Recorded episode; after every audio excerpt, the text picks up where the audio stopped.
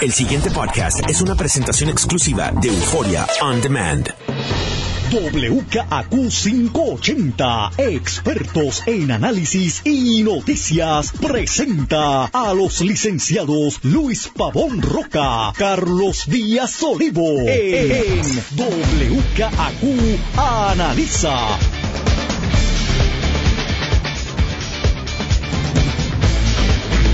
Muy buenos días, amigas y amigos. Soy Luis Pavón Roca. Les doy la bienvenida a WKQ Analiza Don Carlos Eduardo, el rebelde Díaz y Olivo. Don Luis Eduardo Pavón Roca, el rebelde. No soy siempre pro sistema, no, no, pero está bien. Pro sistema, ¿qué te pasa? Eh, Será el día que el sistema sea anárquico, tú estarás pro sistema. Pues hay algo de eso también. no, tú pro sistema. Y una, última- una personalidad compleja. Y últimamente Sí, está que sí, sí, está no hay bien. quien te Me- me quedo- me quedo callado, Está peor que yo. Y eso, mire, y decir eso es mucho. Oye, estarás de pláceme, acaba de salir prácticamente en horas de la mañana ahí de que Be- Bernie Sanders vuelve, que se va a lanzar a la campaña. Yep, ah, Ahora news. sí que esto se, se puso bueno, Aquí el riesgo que hay porque sigue esto atomizándose la, Y lo digo- la, la- lucha por la candidatura demócrata. de los demócratas. El otro día estaba yo escuchando, yo no me acuerdo si fue MSNBC o CNN, es una de las, una de las dos, porque son las dos que yo principalmente escucho, eh, o, o miro, porque es televisión. Y, y el, en un tono de esos cínicos que a mí me gusta. Pero tú lo, no, uno puede decir que uno lo escucha, porque a veces uno prende el televisor Correcto, y ni lo es- mira y es está oyéndole, está haciendo otras cosas y Es correcto. leyendo y escribiendo. sí. Y ese, y ese es mi caso. Sí, sí. eh, que decía, en vez, voy a hacer la lista de los eh, demócratas que no están corriendo, porque es más corta que las que, los que están corriendo. Y eso tiene un riesgo. Digo, eh, es, es un signo chévere de una democracia que haya mucha gente interesada en asumir las riendas de- del puesto que sea, en este caso la presidencia. Pero el riesgo que tiene es que eh, tanto Ricardo Rosselló como Donald Trump son productos de ese tipo de, situación. O sea, en el caso de Trump, eh, no solamente el Partido Demócrata se divide y es responsable Bernie Sanders de la derrota de Hillary Clinton. Eso está demostrado matemáticamente. Porque muchos de los seguidores de Sanders se molestaron cuando percibieron, tal vez con justa razón, que le habían robado las primarias a Bernie Sanders. Digo esto por evidencia que surge después de que los recursos, entre comillas, imparciales del Partido Demócrata, pues no eran tan imparciales nada. Y estaban eh, eh, haciéndole trampillas y trampillas a él y favores a la otra en el proceso de, de esa primaria. Y, eso, y eso siempre, ese saborcito siempre queda cuando hay una primaria.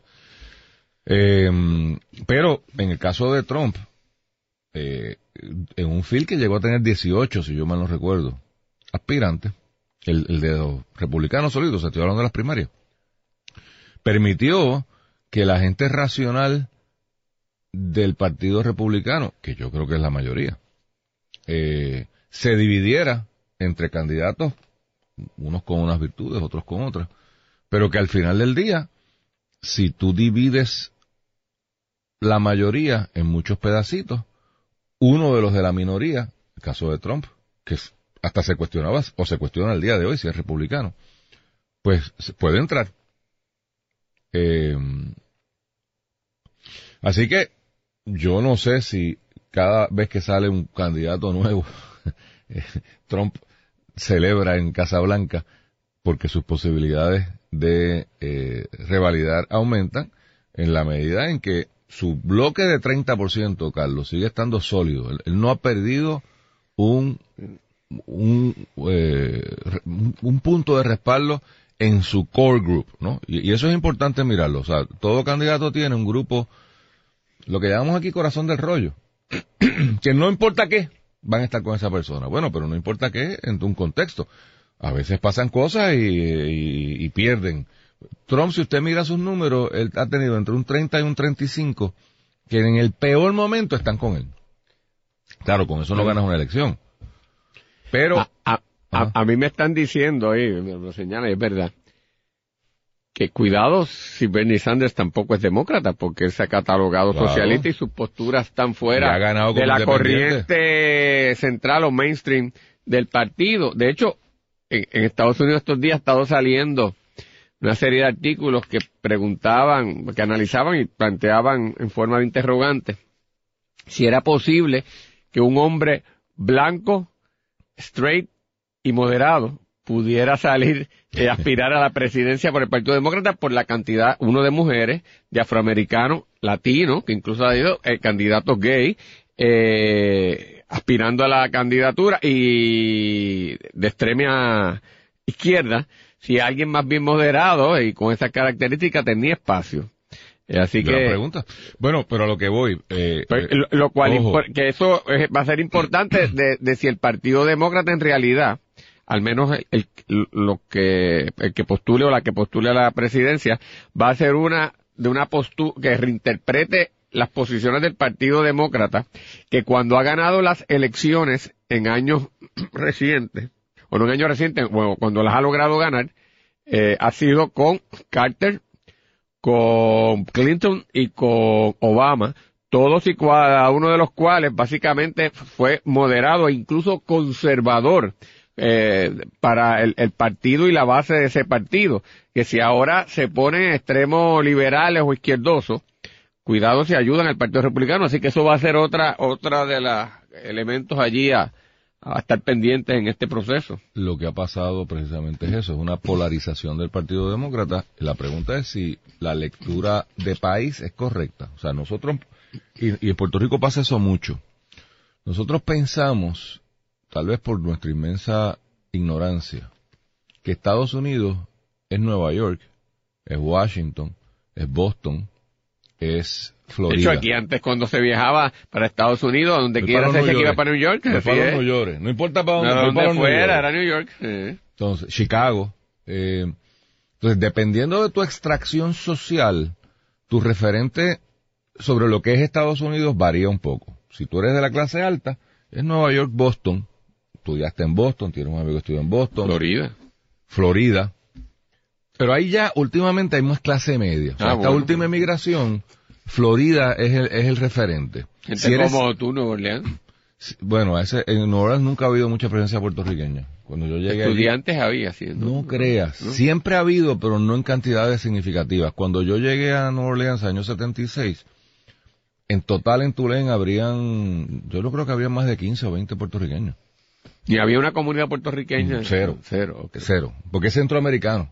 O sea, en Nueva Orleans Sí, sí. lo que tiene una Banana, Repo- Banana, eh, Banana Republic, eh, Chiquita Banana, la, Ah. la compa- yo, eh, eh, Dole y toda esa gente, por el puerto. Pero a lo que iba, Carlos, el Partido Demócrata se está, y ya eso lo logró, Bernie Sanders se puede apuntar esa, desde, desde ya. El discurso de todos los candidatos y candidatas hoy del Partido Demócrata está mucho más a la izquierda de lo que estaba hace cuatro años. Correcto. Así. La pregunta es, ¿con eso ganan elecciones? Porque tú señalaste ahorita al Partido Demócrata, yo me atrevo a hacer la misma afirmación con relación al Partido Republicano. Cada vez está más hacia la derecha. Bueno, pero hasta hace cuatro o cinco años, los dos partidos comenzaban las campañas muy atrincherados en sus esquinas, pero terminaba más o menos en el medio. Siempre el republicano con un spin más conservador, pero tirando para el centro. No eran discursos, ah, no eran discursos Sí, pero, lo- radicales. pero yo creo que la radicalización reciente comenzó más temprano en el Partido Republicano con el Tea Party, y lograron una penetración de ese partido a nivel congresional fuerte. Correcto. eh, que influyó tanto el proceso de primarias pasadas que hizo viable a Trump. Y ahora eso está ocurriendo en el Partido Demócrata, que había comenzado anteriormente, como tú dices, con, con Sanders.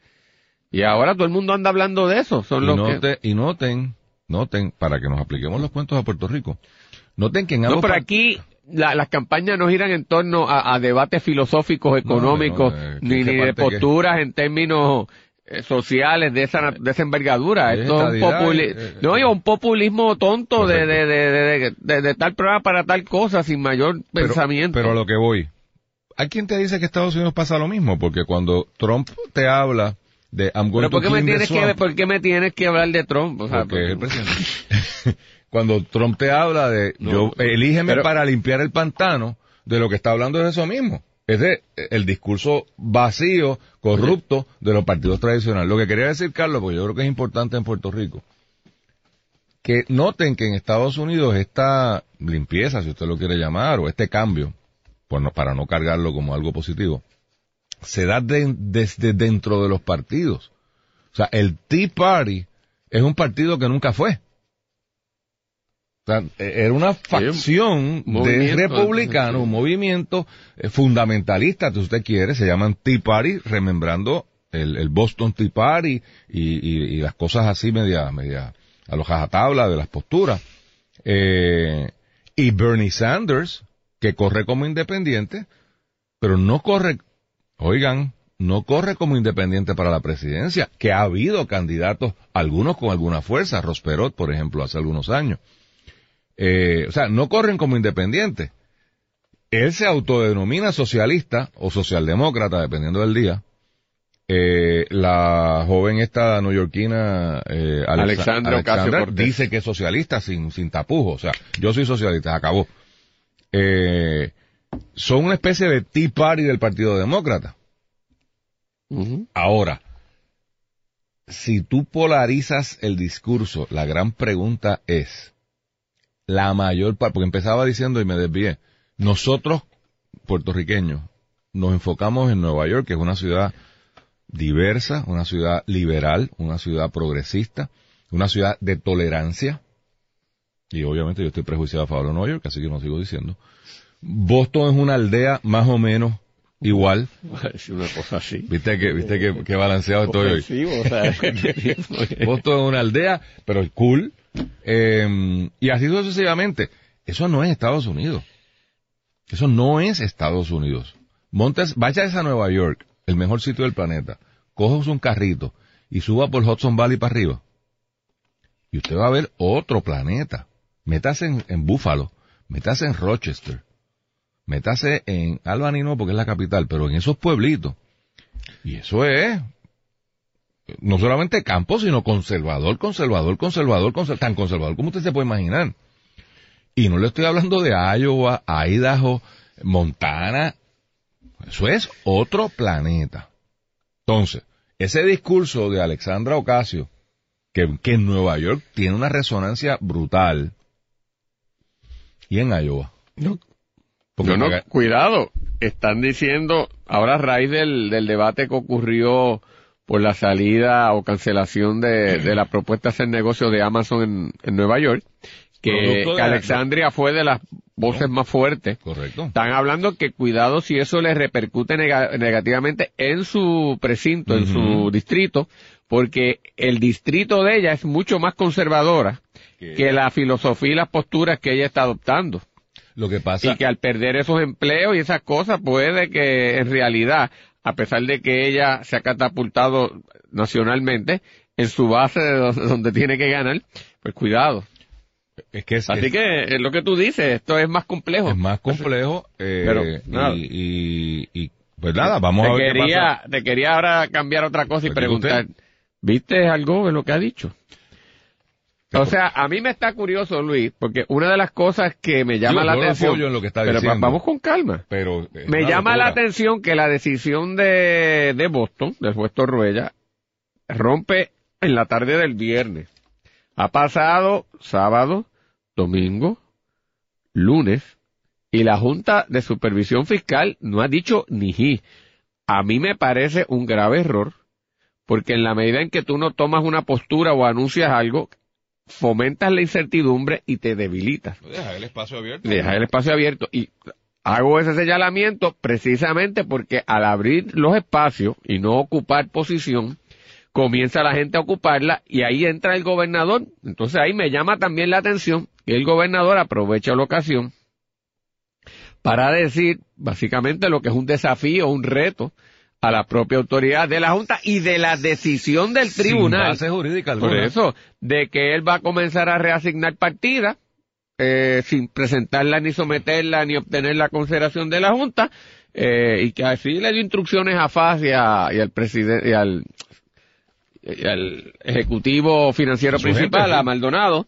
Eh, entonces, Luis, uno, me parece arriesgada la posición del gobernador. Uno, porque eso no fue lo que, o sea, el, el, Boston validó los actos de la Junta y lo apoderó para que siguiera haciendo lo que había estado haciendo con toda legitimación, por lo menos en los tres meses siguientes. Por lo tanto, eh, en ningún momento, como analizábamos ayer, la decisión dejó sin autoridad a la Junta para exigir, supervisar y requerir y rechazar el manejo presupuestario y financiero del gobierno. Así que, dos, un poco fuerte, que el Ejecutivo llamado a hacer valer las leyes y que había dicho que él haría y respetaría incluso promesa en términos generales, eh, porque es el Estado de Derecho, ahora lo está retando. Y al retarlo, Luis, cuando tú lo retas y el propio gobernador abre básicamente una desobediencia civil, que es lo que está ocurriendo ahí, pues los sectores más radicales, que fueron enemigos no de ciertas partes de la Junta, sino de todo el concepto eh, y de todo el andamiaje, la carta es libre ahora para que hagan lo que les dé la gana. ¿No te parece una movida en extremo arriesgada? Mira, primero, la decisión de Boston en nada apoya la movida que está haciendo el gobernador. Todo lo contrario.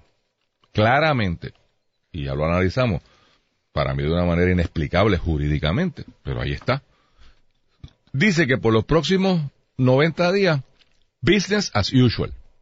No ha cambiado nada, jurídicamente hablando. Yo he dicho que esto que está anunciando el gobernador hoy como machito de barrio, lo pudo haber estado haciendo desde hace tiempo. De hecho, lo hizo cuando retó a la Junta con el tema del bono de Navidad y pagó el bono de Navidad sin tener la partida para hacerlo. Esto pasó en diciembre y no le pidió permiso a nadie. Pero ahí, estoy de acuerdo contigo, fue barajado de manera distinta porque la Junta le dijo, yo no tengo problema con que tú pagues bono, tú relocalizas el dinero a otra partida, pero ahora lo que le está diciendo es que no va a hacer nada. Voy a eso. ¿No te parece que es peor? voy a eso. La Junta, en mi opinión, porque le ha estado tirando la toalla al gobernador desde el día uno, porque son muy afines desde el punto de vista ideológico, nunca ha hecho valer sus posturas y las pocas veces que ha cogido peleas las ha perdido. O sea, dime en qué ha prevalecido la Junta. Yo no sé si es culpa de sus abogados, si es culpa de qué, pero lo, cada vez que van al tribunal salen sus rabos. Y han escogido peleas que yo honestamente no las entiendo. Te voy a dar un ejemplo. La ley 80. La ley 80 del sector privado. Todavía anda gente preguntando, ¿qué tiene que ver eso con las finanzas del gobierno? Ahí hay que hacer una teoría buscadísima de que esto es para el apoyo del desarrollo económico, un país más competitivo. Aunque compremos esa basofia, esa no es tu responsabilidad primaria. Tu responsabilidad primaria es cuadrar el presupuesto del país. Y eso no tiene que ver nada. Entonces ellos han escogido o estas peleas, yo no las quiero llamar estúpidas porque no lo son, toda pelea puede tener un sentido, pero marginales. Te voy a dar un ejemplo que no discutimos aquí. Muy sigilosamente, y Caribbean Business fue quien primero lo, lo publicó, para darles crédito. Sale que Samot o se, fue, Se, ¿Tú no te habías enterado? Sí, se ah, fue. Pues se fue. O se fue o fueron, no sabemos. No, porque él, había desaparecido. Pero él no existía. Yo creo que se había ido antes, porque nadie, nadie sabía de él. El capítulo más importante de promesa en cuanto a desarrollo económico, por esto lo traigo con lo de la ley 80, se ponen a pelear por la bobería de la ley 80. ¿Y qué hizo Samot al son de 300 mil pesos? ¿Alguien me puede dar una lista de 10 cosas? Tú pides mucho. ¿Cinco? Está siendo todavía riguroso. Todavía muy riguroso. Sí, sí. Que yo sepa, lo único que yo me enteré que hicieron fue aprobarle un permiso, a, me imagino que algún pana, para un edificio de, de, de vivienda, de, vivienda, de, unos apartamentos allá en Atorrey, creo que 40 o 50 apartamentos. Que cuando yo vi aquello dije, pero, pero es que yo cuando leí promesa por primera vez y leí la figura de este zar de la permisología y como, ¿no te acuerdas que lo anunciaron? No, y aquí venimos y las agencias públicas van a tener que cumplir y va- le vamos a dar un plazo de 60 días. No hicieron absolutamente nada. ¿De quién es la responsabilidad? José Carrión. Y el resto de la Junta, por supuesto, lo cojo él de presidente, porque, lo cojo el ejemplo porque es el presidente. Y vamos a empezar a llamar las cosas por su nombre. Por lo tanto, la Junta no ha hecho absolutamente nada que no sea enfrentarse en boberías. Aquí el gobernador se está montando en un tren y yo lo tengo que felicitar. O sea, yo hubiera hecho eso lo mismo. ¿Tiene autoridad jurídica para hacerlo? Pero- no. Pero el problema, Ah, pero si no me paran. pero el problema con eso Ah, ¿qué, qué- qué va a hacer la Junta? que la parte de la negociación, ahora te digo yo, con bonistas y la parte de tratar de, de evitar este la hecatombe desde el punto de vista financiero de Puerto Rico, él mismo la desestabiliza y le resta ¿Y tú crees que le preocupa? Yo creo que debería. Ah, de- de- de- ah, debería, sí, pero... Y, y si ahora y si ahora los acreedores, pues, con justa razón puede plantear, ah, bueno, si aquí el gobernador no va a respetar lo que hay, pues mi, mi, mi creencia está todavía más en riesgo y suspéndeme las paralizaciones Y- y, y vamos. todo esto y vamos para encima porque esto es un nuevo juego. Tú- y, y, una cosa es que yo lo especule por, por, por la interpretar la decisión y porque Lutier dice que vamos para arriba. Yo Pero otra arriba. cosa es que el propio gobernador diga que ha desacatado todo esto. Ah, porque entonces eh, mi, mis, mis acreencias y mis arreglos negociados durante todo este tiempo no valen nada, pues yo tengo que tomar unas medidas preventivas. ¿No te parece que esto Yo- es detonar una bomba? Claro. Pero como a mí me gustan a veces que las bombas detonen, pues no tengo problema. Vamos, vamos, vamos a hacer revoltillo y hay que romper el huevo. Para hacer un revoltillo usted tiene que romper el huevo. Depende del huevo de quién Ah, bueno. rompe, ¿verdad? Porque eso es- Cuídese. El pasado podcast fue una presentación exclusiva de Euphoria On Demand. Para escuchar otros episodios de este y otros podcasts, visítanos en euphoriaondemand.com.